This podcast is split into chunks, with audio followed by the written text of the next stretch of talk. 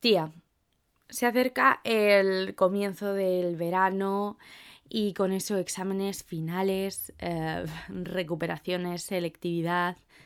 En fin, una época que a mí hace años me aterraba porque mm, yo nunca he sido una buena estudiante. Entonces eso significaba que esta época iba a determinar lo que para mí en esa época era el resto de mi vida. Las notas de fin de curso era la pesadilla que siempre quería evitar.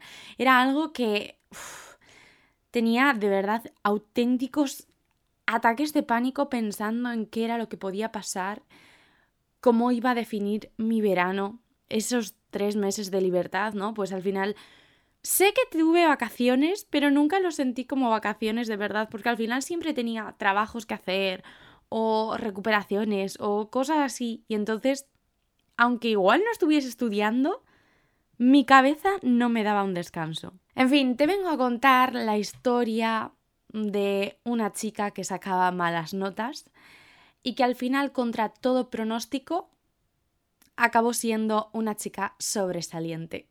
Mi nombre es Yol y esto es Te mando audio.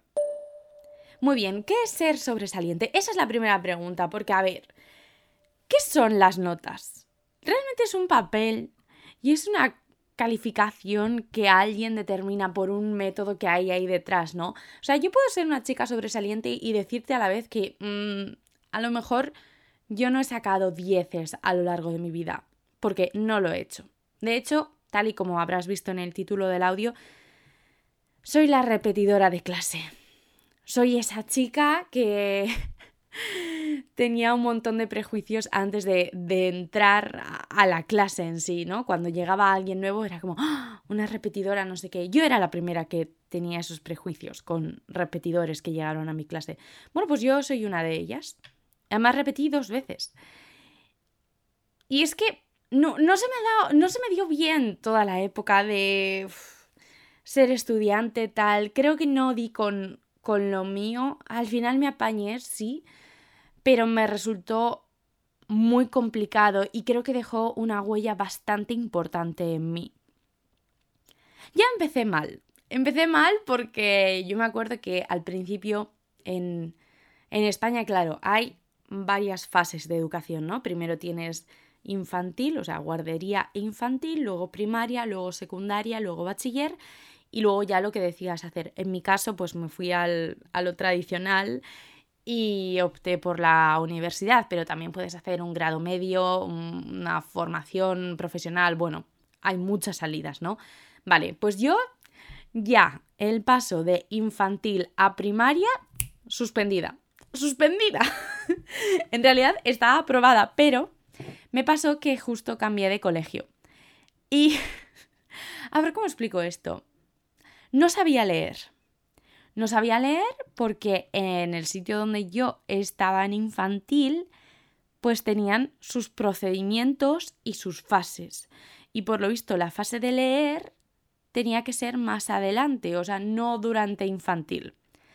Y eso a mi madre le extrañaba bastante porque, claro, esto ya, como soy mayor, pues lo he podido hablar con, con mis padres y tal.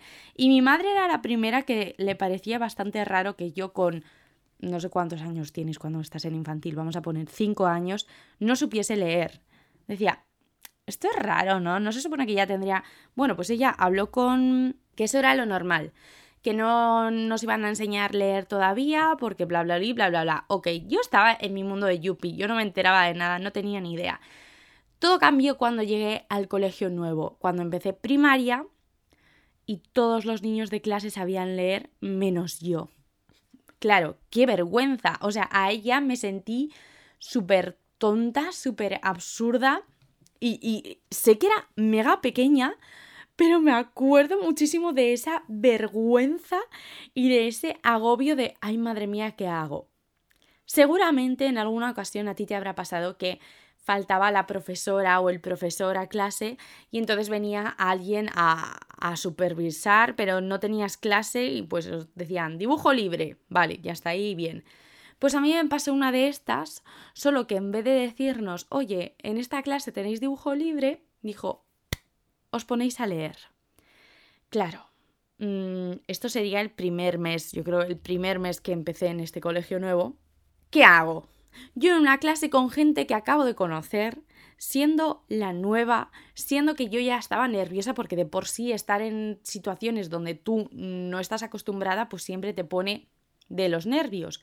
Vale, pues llegó el momento de la actuación de mi vida. Yo recuerdo estar ahí plantada frente a un libro y decir, tía, tú tienes que apañártelas y tienes que fingir que sabes leer, porque si no, vaya vergüenza. Entonces, ¿cuál era mi referencia para esas ocasiones? La televisión, los dibujos animados. Y yo cogí y dije, ¿cómo leen los dibujos? Moviendo los ojos de un lado a otro. Pues yo voy a hacer exactamente lo mismo. Y así me puse con la cabeza ahí zarandeándola, pim, pam, pim, pam.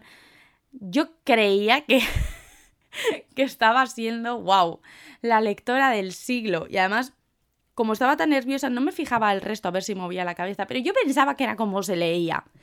Hasta que la profesora suplente lo vio y dijo, Yolanda, ven un momento, por favor.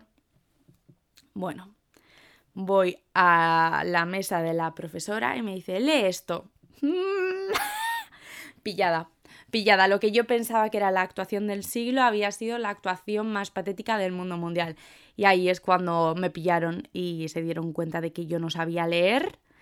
Mm, no tengo ni idea de qué pasó a continuación. O sea, nada grave, ¿eh? Nada grave. Pero yo ahí ya sentí que había desventaja. Yo sentí que no, que me faltaba un añito mínimo. En fin, primaria la verdad es que era bastante pequeña, no me acuerdo, me acuerdo más a partir de cuarto de primaria, quinto de primaria, sexto de primaria. Y lo que sí recuerdo es que me decían muchísimo que pues que no valía para estudiar.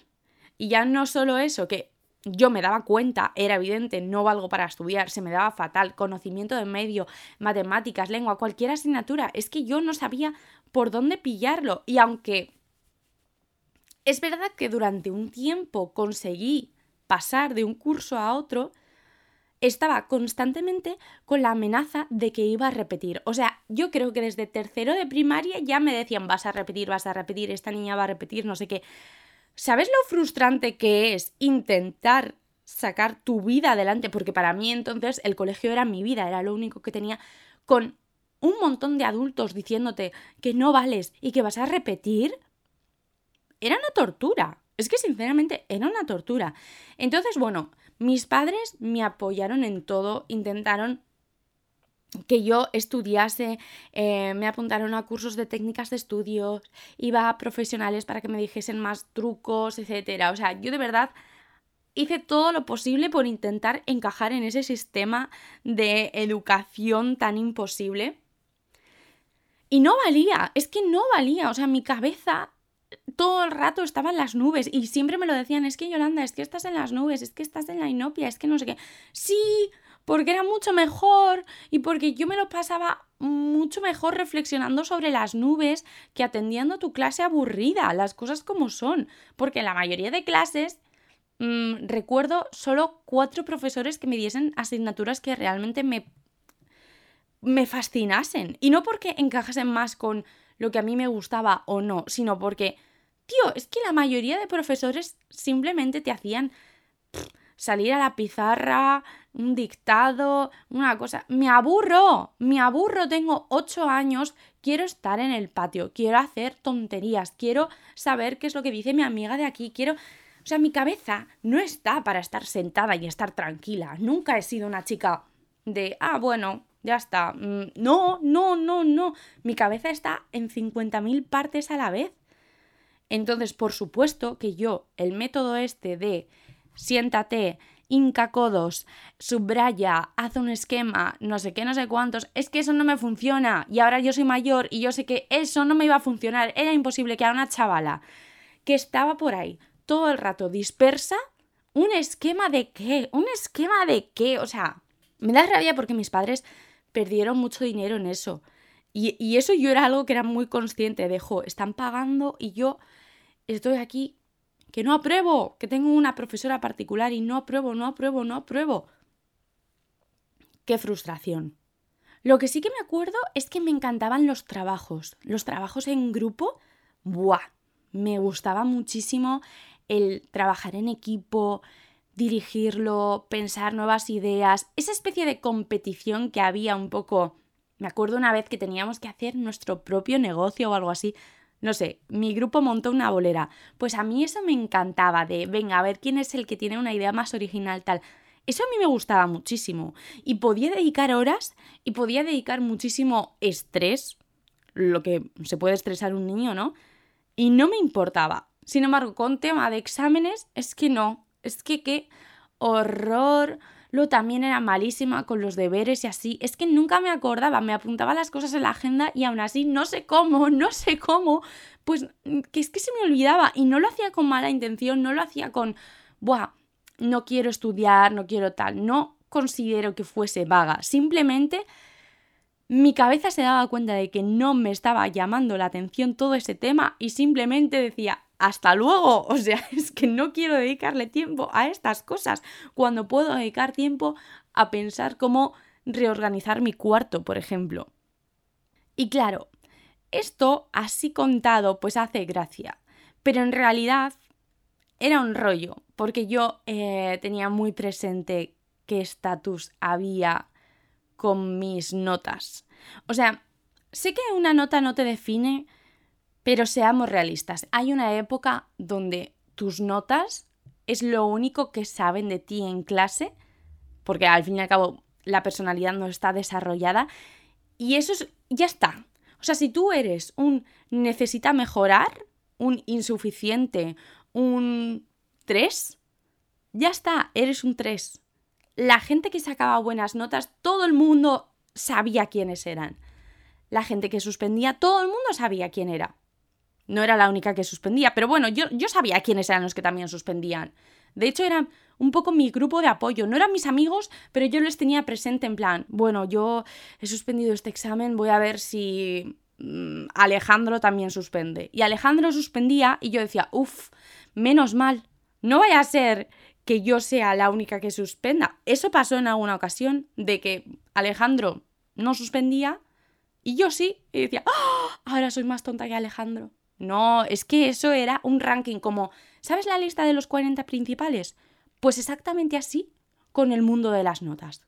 Qué frustrante, qué competición, que es que además no era una, una cosa solo hecha por niños, sino que las mismas madres, yo me acuerdo, la salida del colegio, momento merienda y ahí preguntándote por las notas. Chica, déjame en paz.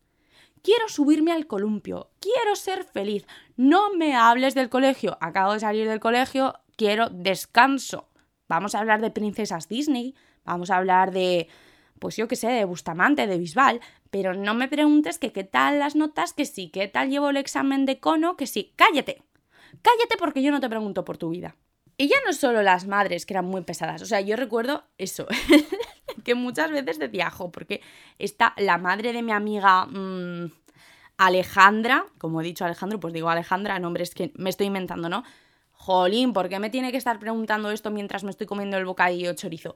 Los profesores, que también eran adultos, ¿qué sucede con los profesores? recuerdo muy pocos profesores que de verdad me hayan enseñado.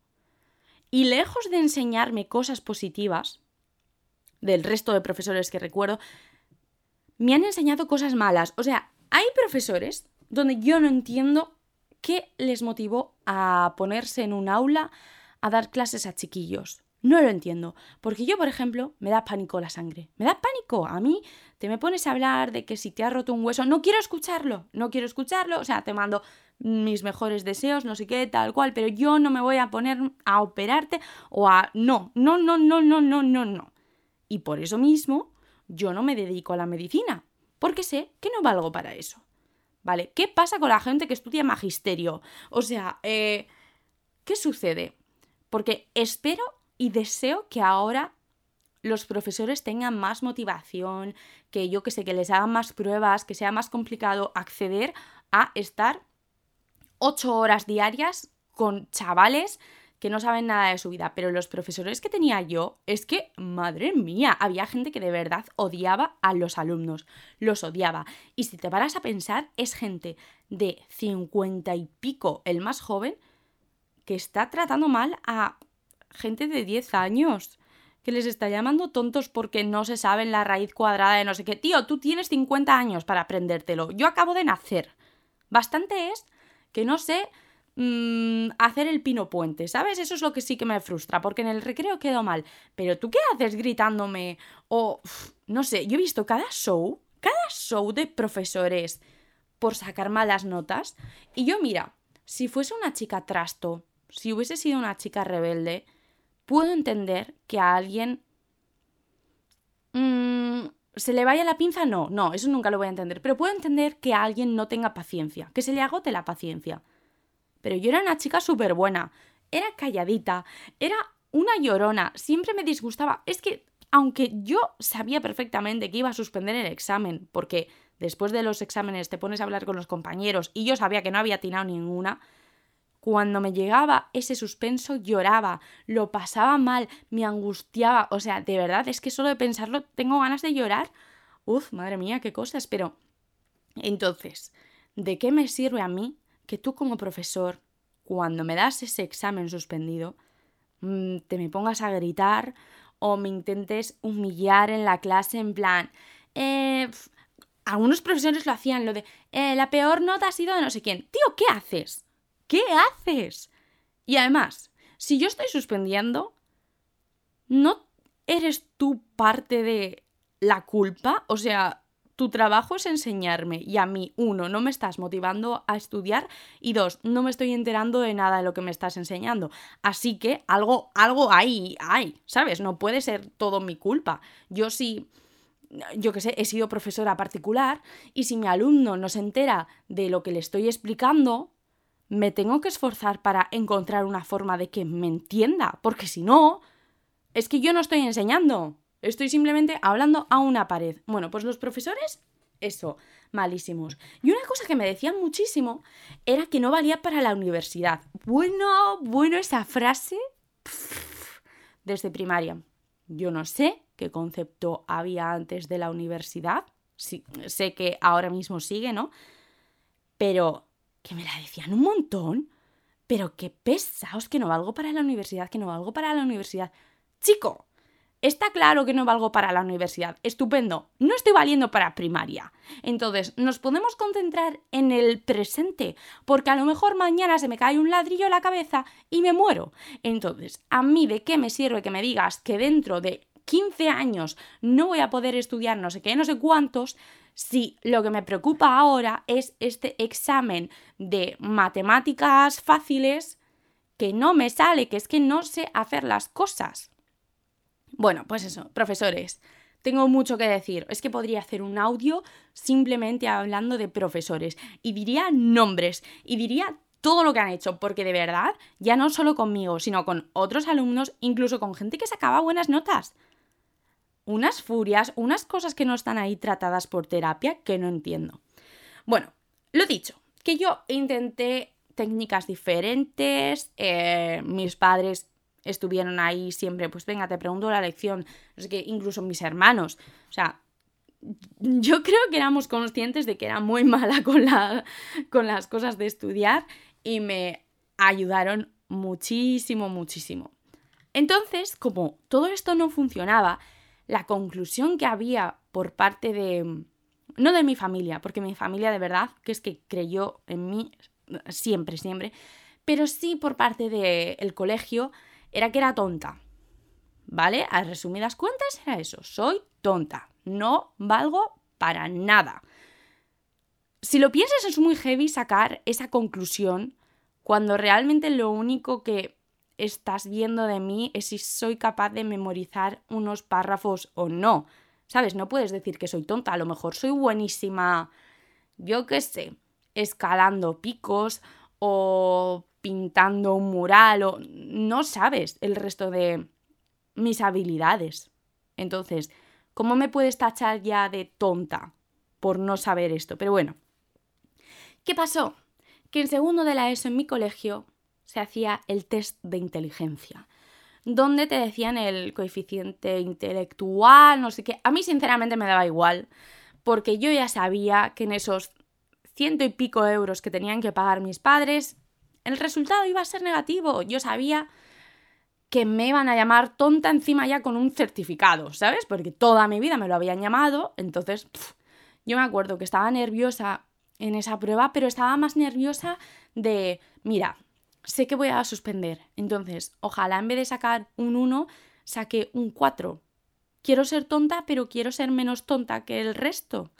Vale, hice esas pruebas, esos exámenes, yo agobiada, agobiada porque al fin y al cabo eso era una prueba la prueba de la vergüenza. Bueno, pues resulta y acontece que en esas pruebas sale que no soy tonta. Y que lejos de no ser tonta, soy más lista que otra gente que se consideraba súper lista en clase, porque sacaba buenas notas. A mí me da igual el coeficiente, o sea, un número no me importa nada, no me ha aportado nada en la vida y no quiero ser de esa gente que presume por notas o por... No, no, porque nunca he soportado y de hecho cuando tenga hijos, es que espero que jamás sean de ese tipo de... No, yo es que he sacado un 9 en sociales. ¿Qué me importa? ¿Qué me importa? A mí me importa saber quién es tu supernena favorita. El resto no vayas presumiendo por una nota porque no define nada. No, no, no, no, no, no, no. No representa nada. Bueno, pero el caso es que fue mi propia madre la que se dio cuenta de todo esto cuando efectivamente, pues las madres de la salida del colegio, todas comentaban los números de sus hijas del coeficiente intelectual y tal. Y mi madre, sin decir nada, sin decir nada, dijo, vale, mi hija ha sacado más que toda esta gente. Ahí no sé exactamente porque no me acuerdo, ¿vale? Pero yo creo recordar que incluso tuve que repetir la prueba o algo así porque pusieron en duda que yo fuese la más lista del curso. Y el que hizo la prueba dijo, no, es que ella es inteligente. Lo que pasa es que su inteligencia vale para otras cosas. Bueno, pues muchísimas gracias a ese señor, porque de verdad me dio un, un rayito de esperanza, que era lo que necesitaba, aunque fuese un examen que de verdad, que yo no sé si es más o menos válido. Si tú, por ejemplo, hiciste ese examen y sacaste mala nota, no, no te estoy juzgando, me da igual, me da igual, pero necesitaba que alguien dijese que yo podía valer un poco y que no era ya un un desecho, ¿sabes? Porque muchos profesores yo creo que sí que me trataban como una causa perdida, ni se esforzaban ya. Entonces, que yo estuviese suspendiendo, siendo que tenía las mm, herramientas para no suspender, o sea, mi cabecita, si yo quería, podía servir. Entonces, ahí sí que creo que algunos profesores lo tomaron esto como un toque de atención hacia ellos, de, ah, bueno, vale, esta chica no es tonta. Resulta que esta chica sí que vale, pero no le estamos sacando su potencial, así que vamos a buscar esa fórmula para que, pues que se aprenda la historia del feudalismo, por ejemplo. Y eso es que tengo ahora mismo a una profesora que fue tal cual. O sea, a raíz de ese test, cambió muchísimo su actitud conmigo.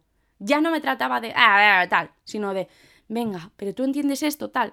Tío, ¿de verdad hacía falta que una persona de fuera dijese que no era tan estúpida para que, para que tú quisieses trabajar bien conmigo? Pero bueno, toda esta gloria se terminó pronto porque al año siguiente repetí tercero de la ESO. Considero que cuando repetí tercero de la ESO, mm, yo misma fui la que estaba detrás conduciendo todo eso. Suspendí hasta religión. O sea, ese era el nivel. Y yo me acuerdo mi profesora de religión que vino y dijo, a ver, ¿cómo puede ser que haya suspendido este examen? Y es que yo ya no quería estar ahí. Yo no quería estar en, en el colegio y creo que hay una parte inconscientemente dentro de mí que decidió sabotearme y decir, mira, suspendes, repites y te piras de esta clase, te piras de este curso Y ya está, necesitas un cambio de aires. Por supuesto, irme a otro colegio estaba descartado porque me daba pánico. Entonces, pues, factores externos, yo no quería seguir estando donde estaba. Y repetí. Aún así, cuando repetí, me disgusté muchísimo, porque siempre había un rayito de esperanza de, venga, les voy a callar la boca a todos y voy a sacar buenas notas y yo qué sé, así a lo mejor mm, me tratarán un poquito bien, no sé, muchas movidas, es que hay muchas movidas, tampoco... Vale, entonces ahí fue cuando me convertí en la repetidora de clase. A lo largo de mi vida he tenido repetidores, además la mayoría eran chicos, las cosas como son, que venían a mi clase. Y siempre eran los macarras, los... Mm, sí, los típicos malotes, ¿sabes? Que luego igual podían ser buenas personas, luego podían ser muy malas personas, que eso también hubo.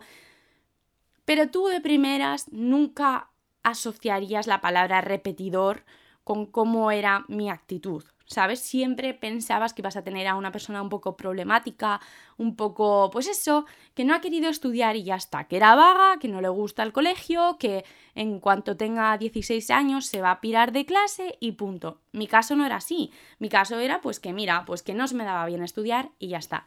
Entonces, me daba muchísimo miedo el cómo iba a entrar yo en esa, en esa nueva clase, porque además en mi colegio la clase con la que ibas a primaria era la misma con la que ibas a secundaria. Es decir, tus compañeros de clase llevaban siendo tus compañeros a lo mejor durante nueve años. Y de repente llego yo, una desconocida, y, me sentía una infiltrada.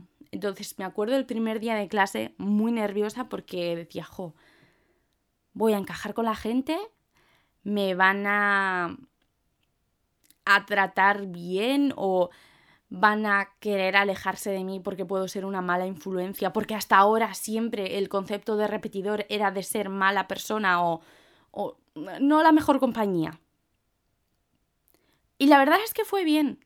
O sea, sinceramente fue peor todo lo que yo me imaginé a cómo fue la realidad. Fueron majos conmigo, Creo que desde el primer momento pillaron que yo no era una chica conflictiva. Creo que también había gente que que estaba en las mismas que yo, de pues que toda su vida le llevaban diciendo que iba a repetir, entonces pues me veían a mí como, vale, ella es la que al final ha repetido y no quería repetir. No sé, no, no fue tan malo.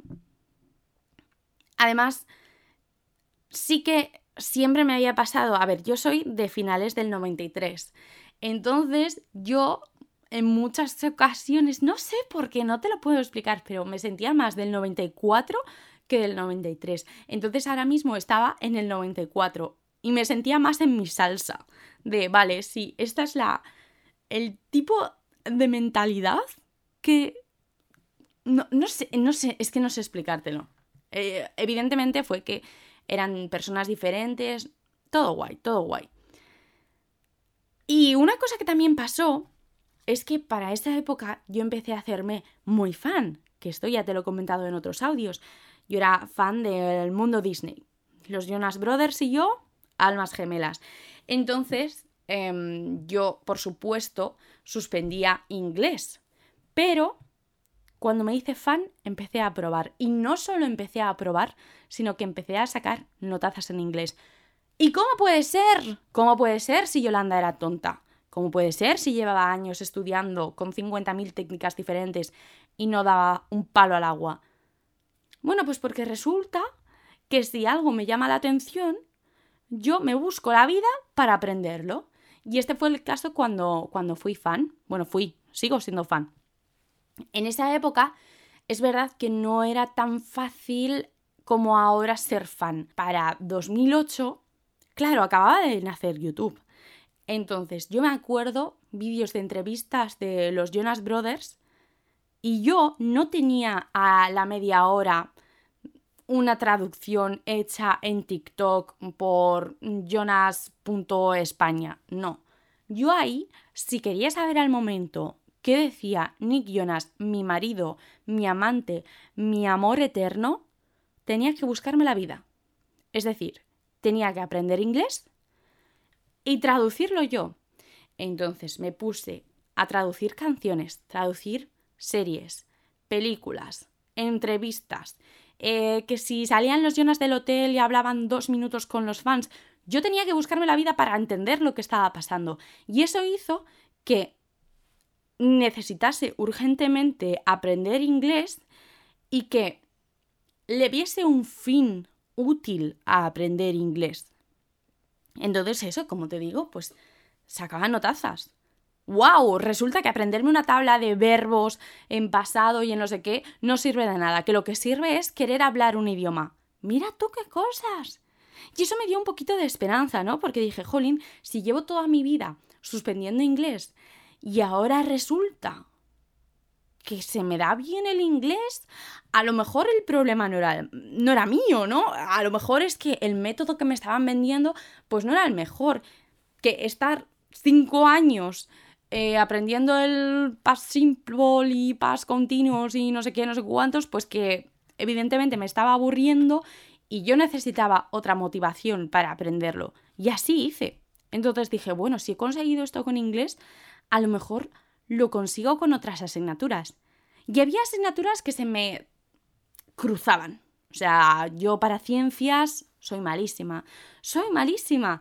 Pero creo que me sentí más motivada. Hubo un momento donde era un, vale, soy una chica de suspenso o de cinco raspado, pero no está todo perdido. Es curioso porque además a la vez yo estaba pues con extraescolares, que ahora mismo lo pienso y digo, ¿cómo era posible? ¿Cómo me cundía tanto el día? Iba unas ocho horas al colegio, luego iba a hacer una extraescolar, luego hacía los deberes, luego que si ducha, luego que si cena. Esas tardes eran muy largas, no me encajan el horario que llevaba con el horario que tengo ahora. Yo creo que las horas de ahora, eh, no sé, las pasan al doble de tiempo o algo. No puede ser, me cundían muchísimo las tardes. Bueno, lo que te venía a decir, que en aquella época yo tenía mis estudios musicales, porque la música es algo que de siempre me ha llamado muchísimo la atención y entonces fueron mis propios padres los que dijeron, oye, venga, em, muy bien que te encante tocar el piano de tu abuela, pero ha llegado el momento de que sepas cómo tocar el piano de forma, pues con, esas técnicas, con eso, ¿sabes? De genial que tú cantes el cumpleaños feliz con un dedito pi, pi, pi, pi, pero no, tienes que saber qué teclas estás tocando, cómo hacerlo mejor, cómo tocar otras canciones. Vale, entonces eh, yo estaba estudiando solfeo, estaba estudiando piano y estaba estudiando percusión. Y a la vez estaba en el coro Amici Musicae del Auditorio de Zaragoza. Vale, esto conlleva una disciplina enorme, unas habilidades, una paciencia, un saber estar que yo ahora lo pienso y digo, ¿cómo la Yol de 12 años era capaz de hacerlo? Porque yo ahora mismo es que no sabría, no sabría ni cómo gestionar el tiempo para hacer todo eso. Vale, y entonces, no solo conllevaba un esfuerzo impresionante que estuviese haciendo óperas en alemán, ¿vale? Yo aprendiendo alemán para cantar y no sé qué, sino que además sacaba buenas notas. Y créeme, o sea, en la clase de música la gente se lo toma a broma y tal, siempre dicen lo de, ah, yo toco el triángulo, no sé qué, no sé qué. Tocar el triángulo profesionalmente es muy difícil, es muy complicado. Tienes que estar ahí con tu mente contando que si un, dos, tres, cuatro, que si semicorcheas, que si no sé qué. Es muy complejo. Vale, pues para mí eso se me hacía sencillísimo. No tocaba el triángulo, pero ya me entiendes, ¿sabes? Todo el tema de instrumentos, de música, de historia de la música, no sé qué, se me daba fenomenal y lo aprobaba con dieces. Pasaba de un curso a otro sin agonías, sin, claro, estudiando, sí, pero sin esos métodos donde yo tenía que estar subrayando, que no sé qué, que no me servían de nada. Esto era otra cosa. Esto era un a mí me apasiona este mundo, así que me voy a esforzar lo que haga falta para yo tocar el piano, eh, tocar la batería, que si me tengo que pasar un fin de semana entero ensayando con el director de orquesta de no sé qué, con un renombre increíble, no sé qué, yo me acuerdo que estuvimos trabajando en una obra que es que eso era, ¡buah! Horas y horas y horas y horas. Y yo creía que no tenía ningún mérito por hacer todo eso. Pero luego llegaron los profesores. Y los profesores, como ya he dicho, no eran mm, mi animal de apoyo. De hecho, eran todo lo contrario. Y lo que siempre me repetían cuando yo estaba un poco cosechando éxitos fuera del colegio, pues en escenarios, en el auditorio y todo eso, me decían, ay, si es que si estudiases igual que cantas, refiriéndose a que como cantaba bien, pues que ojalá mis estudios fuesen igual que como canto. Tío, cállate. ¿Sabes por qué me tienes que estar comparando? Si algo se me da bien, ¿puedes decirme que se me da bien? ¿O tienes que estar constantemente recordándome que estudiar no se me da bien? Y aparte, ahora iría a sus profesores y les diría, oye, cuando estaba cantando bien, eso era porque también estaba estudiando. Era un método diferente de estudiar. Sí, pero es que tú no tienes ni idea. Es que cállate.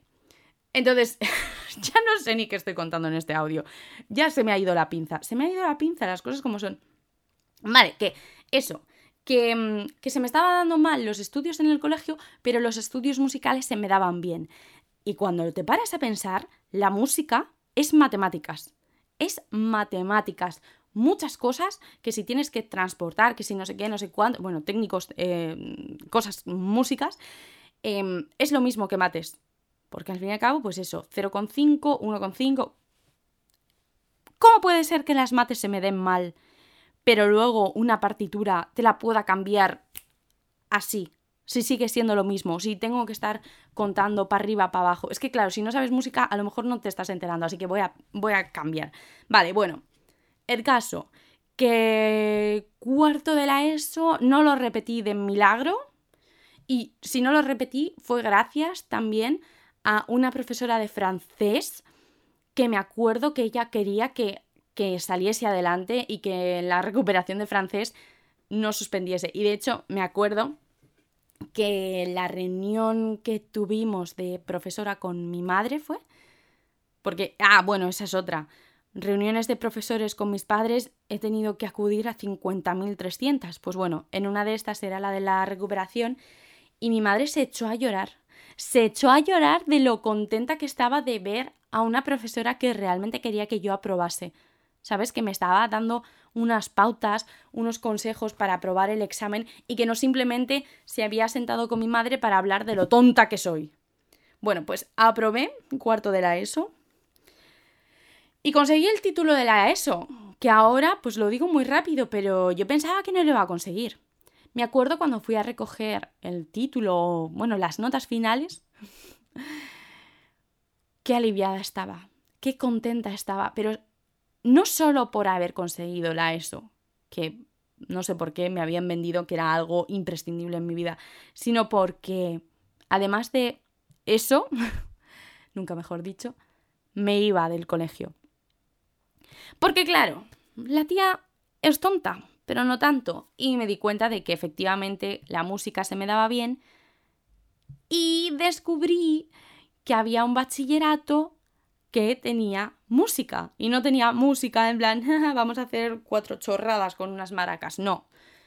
Podías estudiar música. Así que me apunté al bachillerato de artes escénicas, música y danza. Y en Aragón solo hay un instituto donde lo puedas estudiar. O sea, es una barbaridad, pero en toda la comunidad autónoma solo tienes un centro donde puedas estudiar eso. Así que me cogieron y allí que me fui. La verdad es que ese cambio me vino súper bien, me abrió la mente muchísimo y era guay porque era un, mira, voy a seguir siendo una chica de 5 raspado, pero al menos esto ha sido mi decisión y esto ha sido un poco lo que yo quiero hacer que era el caso de ponerme ahí a estudiar análisis musical, eh, ya ni me sé los nombres de las asignaturas. Bueno, el bachiller de artes escénicas, yo pensaba que iba a ser un high school musical. Yo pensaba que iba a ser como, hay una película de hilaridad que se llama Raise Your Voice, me parece. Y es gente que estudia música, no sé qué. Yo pensaba que iba a tener esa vida. Pues resulta que no. Resulta que tienes que estudiar un montón y tal. Pero al menos estaba estudiando cosas que me llamaban la atención. Y aunque no me apetecía nada ponerme a, yo qué sé, aprender el ballet de no sé dónde, o la historia del cuadro de no sé qué, porque claro, no solo estudiaba música, sino que estudiaba un montón de cosas más. Bueno, pero al menos había una conexión conmigo y no estaba estudiando fórmulas científicas que yo sabía que no valía para eso.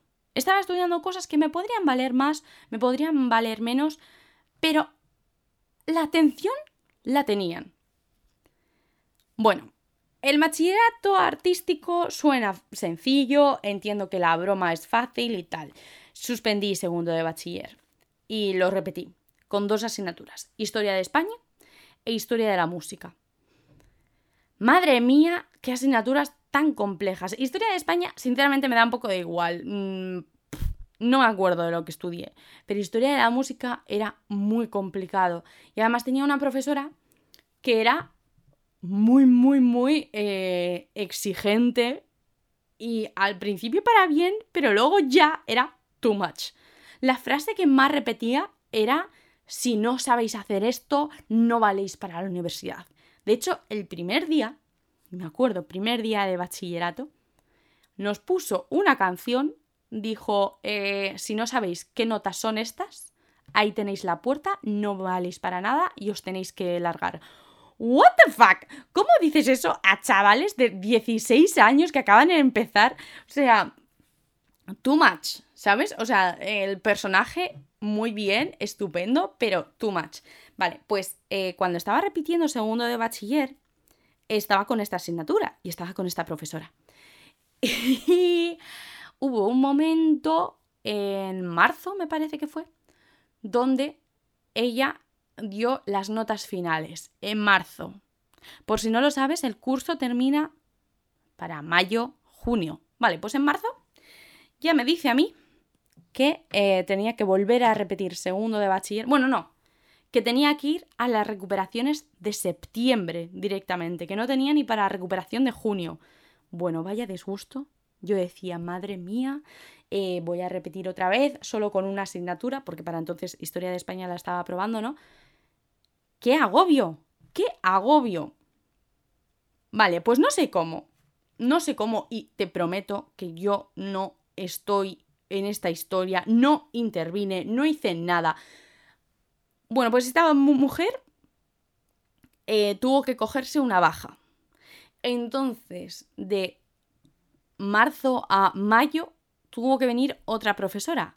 Y esa profesora dijo que eso de que ya haya gente a, a, mitad de curso que no tenga opción de aprobar, que no, que ella iba a hacer recuperaciones, que ella va a hacer una evaluación continua y que nos iba a dar la oportunidad a que pudiésemos acceder a selectividad en junio, porque claro, hacer unas recuperaciones en septiembre, igual no me he explicado bien, pero hacer una recuperación en septiembre suponía que yo hacía selectividad en septiembre, que es muy válida la selectividad en septiembre, sí, pero que tienes muchas menos posibilidades porque la mayoría de plazas ya están repartidas en la universidad, entonces te la juegas a que te tengas que esperar un año entero para entrar en la universidad.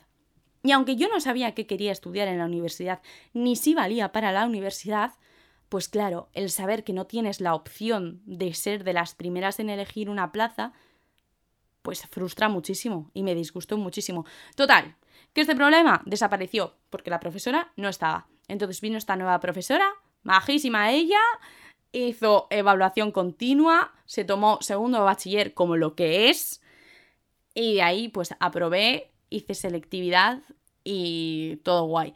¿Qué pasa? Que yo para entonces ya me había creído lo que me habían contado los profesores de que yo no valía para estudiar. Para entonces yo era la primera que se había casi tatuado en la frente un soy más tonta que un burro. Entonces yo decidí que ya que gente profesional y gente adulta no me veía en la universidad, yo no iba a ir a la universidad. Y como sí que se me daba bien el inglés y me llamaba mucho la oportunidad de trabajar en el extranjero y tal, decidí irme a Inglaterra.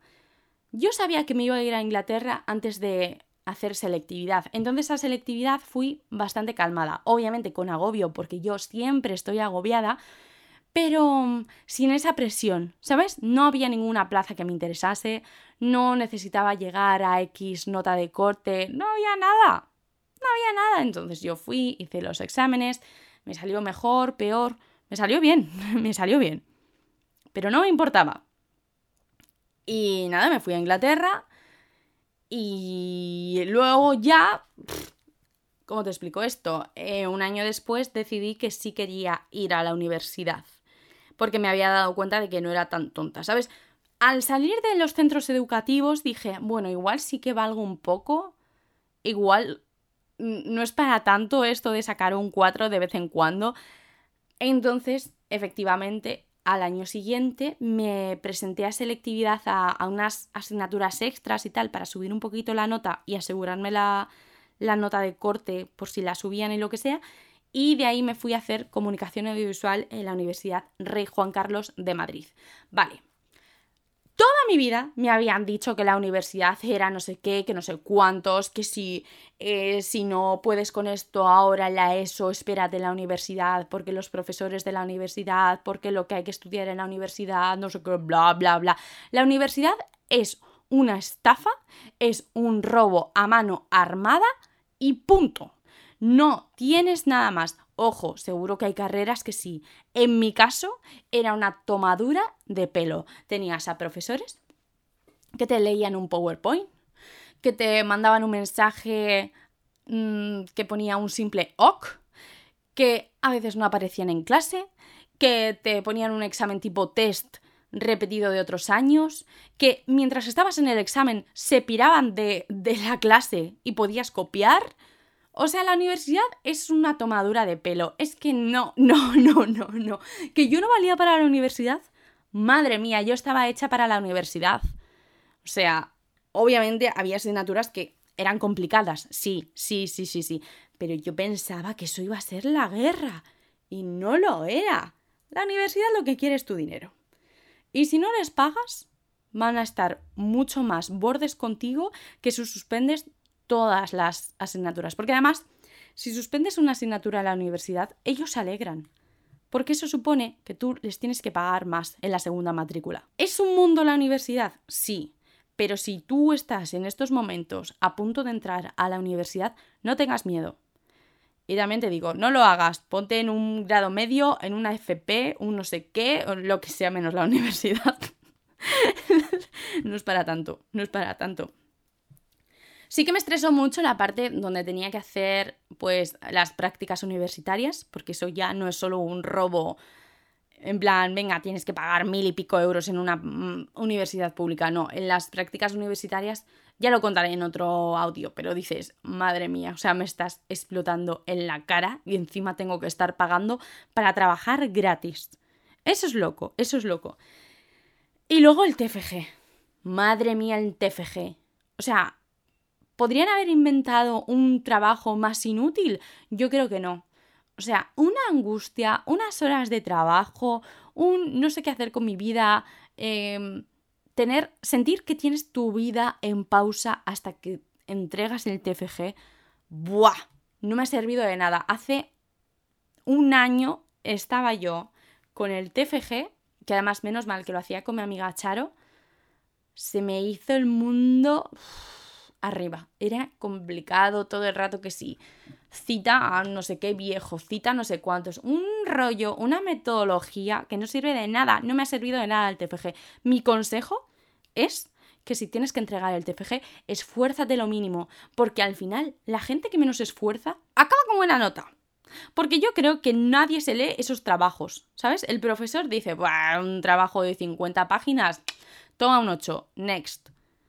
De verdad lo creo, ¿eh? De verdad lo creo. Entonces, yo intenté demostrar que valía muchísimo, que no sé qué, no sé cuándo, ¿sabes? El TFG era mi gran prueba final para todos estos años donde había ido al colegio, al instituto, a bachiller, a la universidad.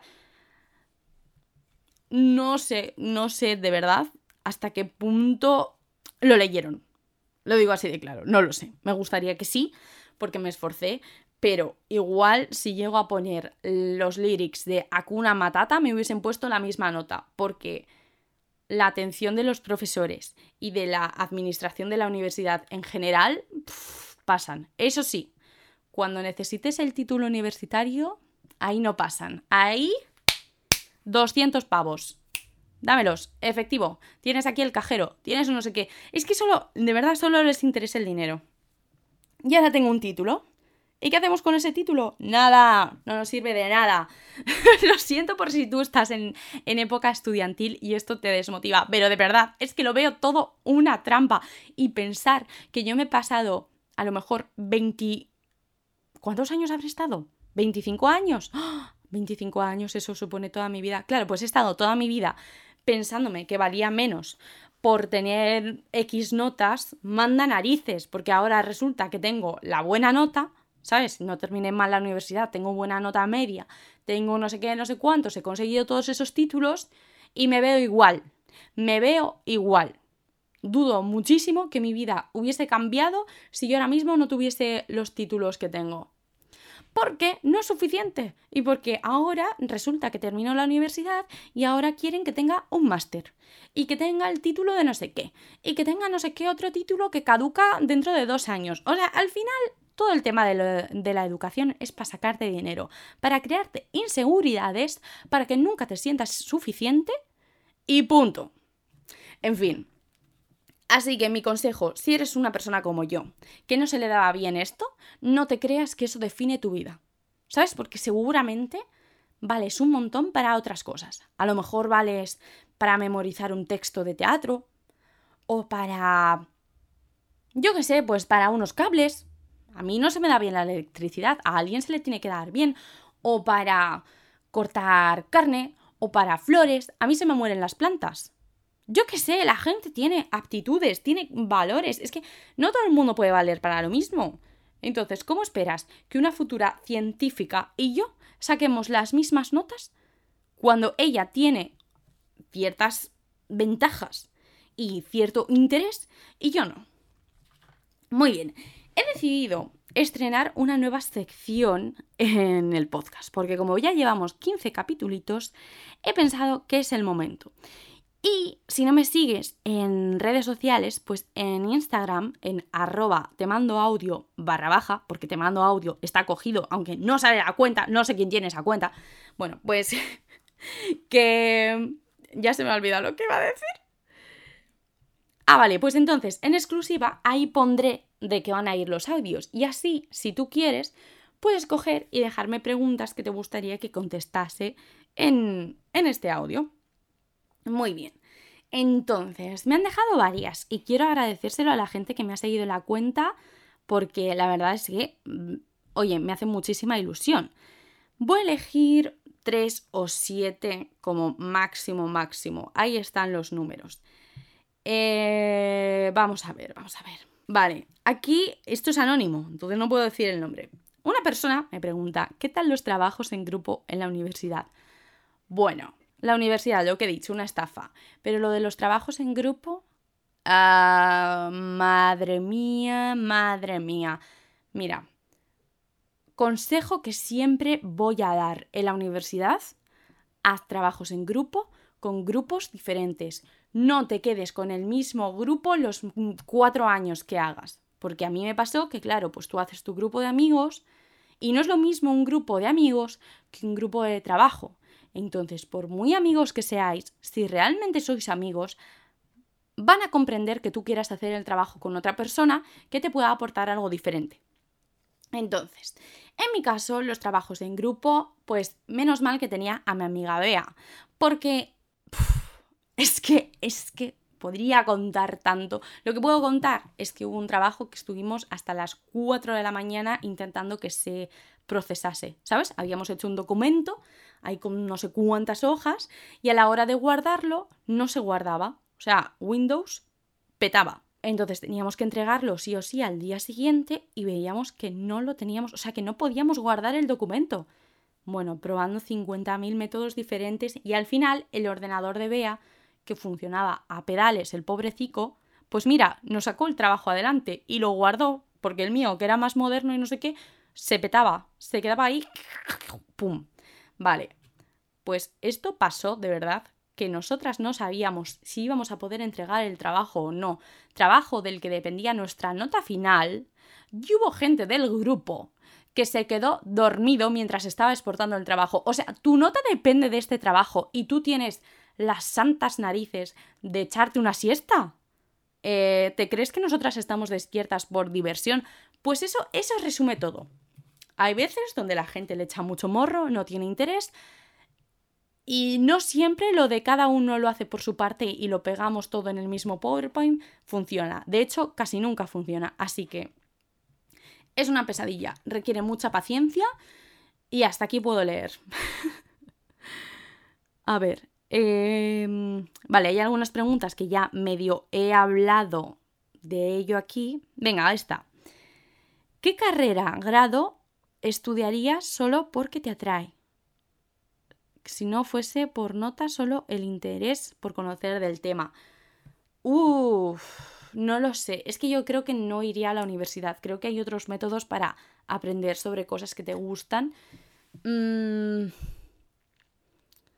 La respuesta fácil yo creo que sería psicología, pero creo que la mayoría de gente que estudia psicología es porque necesita ir al psicólogo. Entonces, aunque es evidente que yo lo necesite, pues no quiero dar esa respuesta. Mm, mm, es que... No lo sé. Estoy pensando, a lo mejor algo relacionado con idiomas. Idiomas, querida, puede ser. Diría literatura, porque me llama mucho la atención, pero luego, siendo sincera, leo muy poco. Entonces sí que considero que elegí bien mi carrera porque sí que era mi vocación.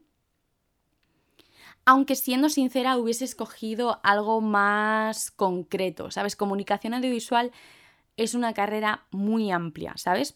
Haces radio, haces periodismo, haces marketing, haces eh, vídeo, haces foto, haces muchas cosas y al final no haces nada. Entonces, a mí sí que me hubiese gustado coger algo más tipo, pues, contenido digital o que estuviese más enfocado a radio, a cine. Aunque es un poco lo que he estudiado, pues sí que lo cambiaría por eso. Otra pregunta. ¿Crees que se le debería dar más importancia a la educación emocional o sexual desde pequeños? Sí, desde luego.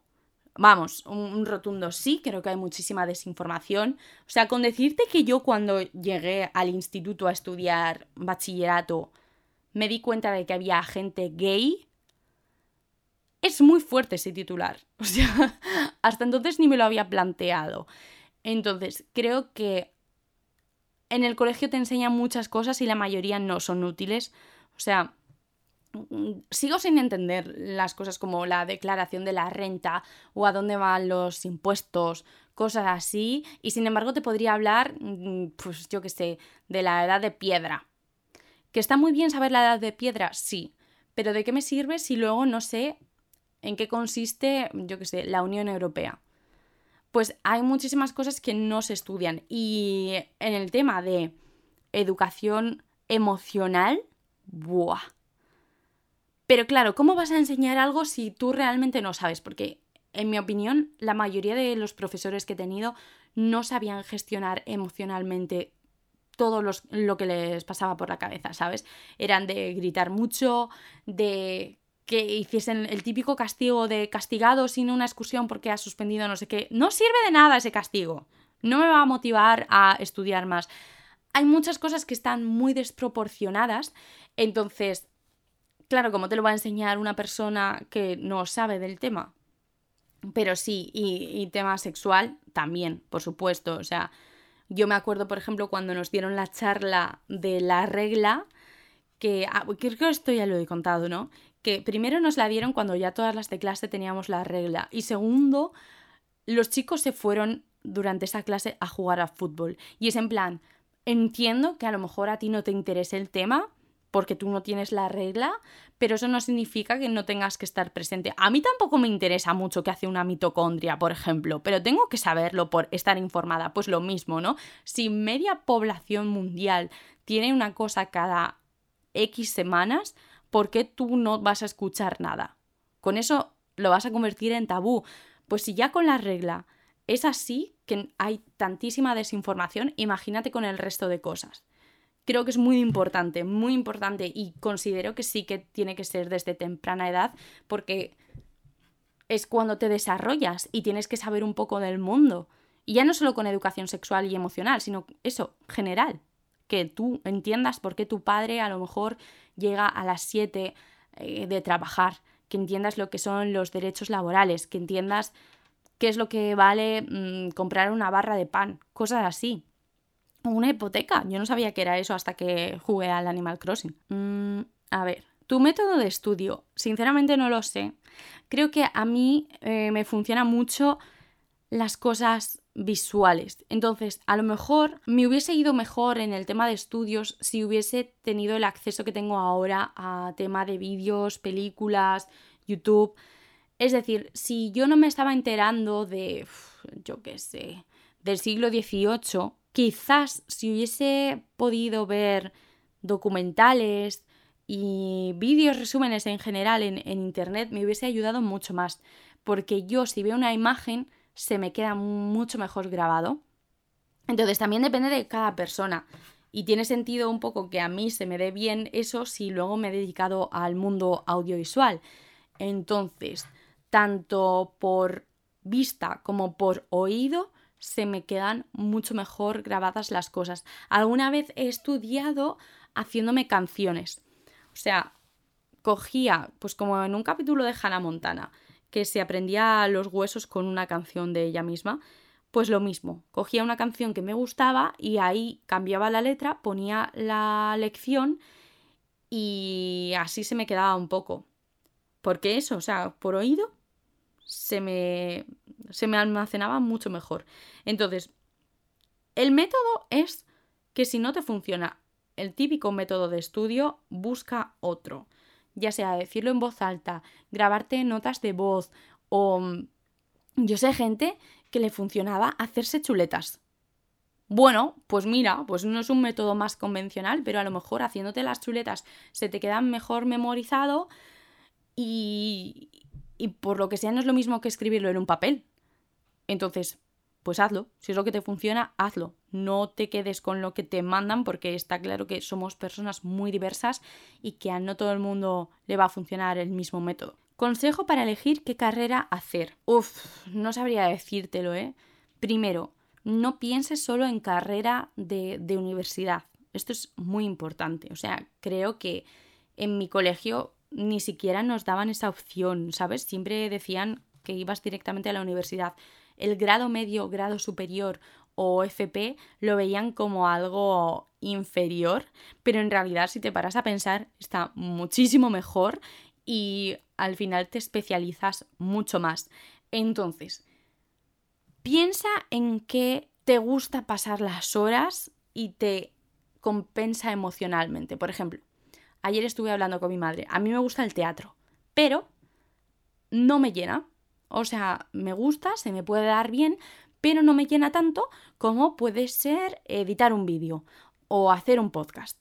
Entonces, aunque tenga dos cosas que me gusten, voy a escoger la que al final me hace sentir mejor. Va a llevar el mismo esfuerzo, va a llevar el mismo trabajo, pero es muy importante que tú estés contento, porque tengas algo que se te da bien no significa que te tengas que dedicar a eso.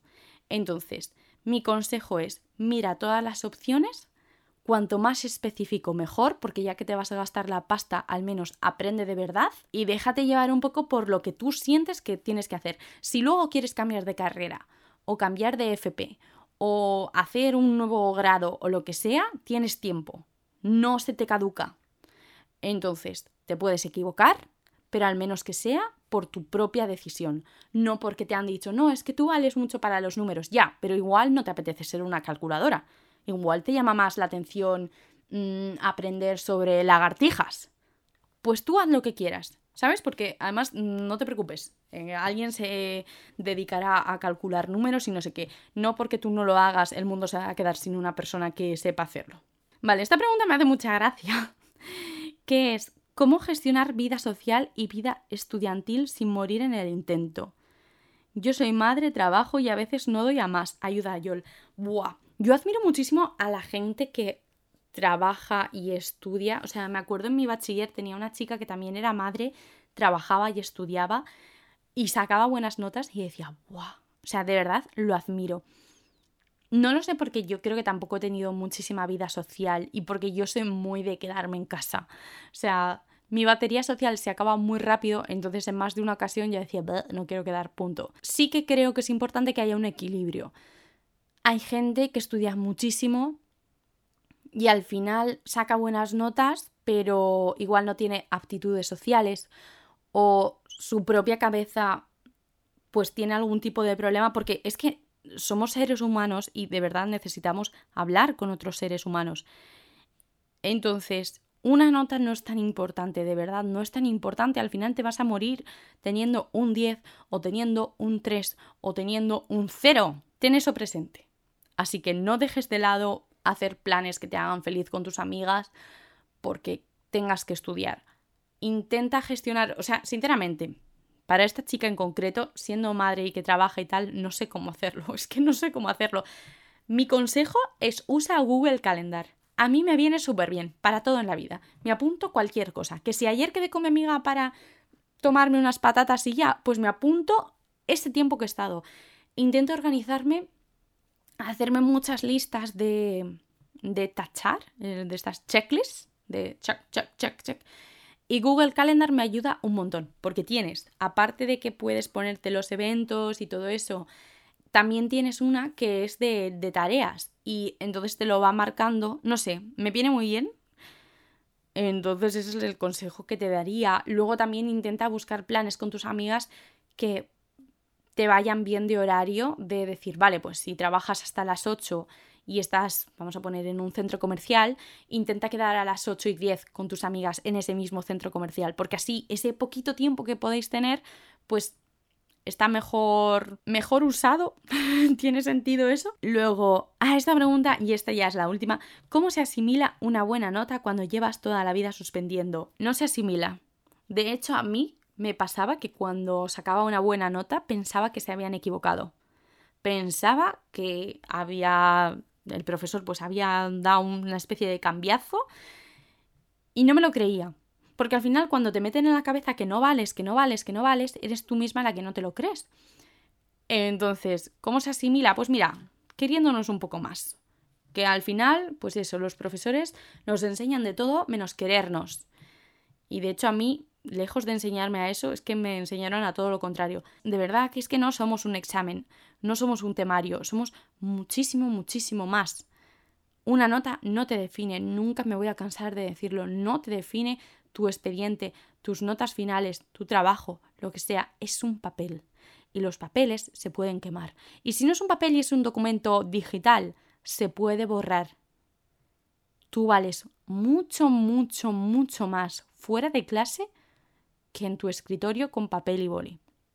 Así que, cuando saques buenas notas, lo tienes que valorar igual que cuando sacas malas notas. Pues vale, pues es una calificación, es algo que han dicho de mí, pero está anticuado. Es que está anticuado. El colegio está anticuado, el sistema educativo está súper anticuado y yo no sé en qué momento se van a poner las pilas en eso, pero espero que pronto. En fin, si tú eres como yo y vas a pasar un verano haciendo trabajos del colegio y cosas así o estudiando recuperaciones, si tienes que estudiar, pues bueno, tienes que estudiar y ya está, no te puedo decir nada. Si tienes que hacer trabajos de verano, intenta hacerlos lo antes posible y así disfrutas del resto del verano. Y ya está, que todo pasa. Que para mí muchas veces era el fin del mundo, pues lo que podía suponer el colegio y tal.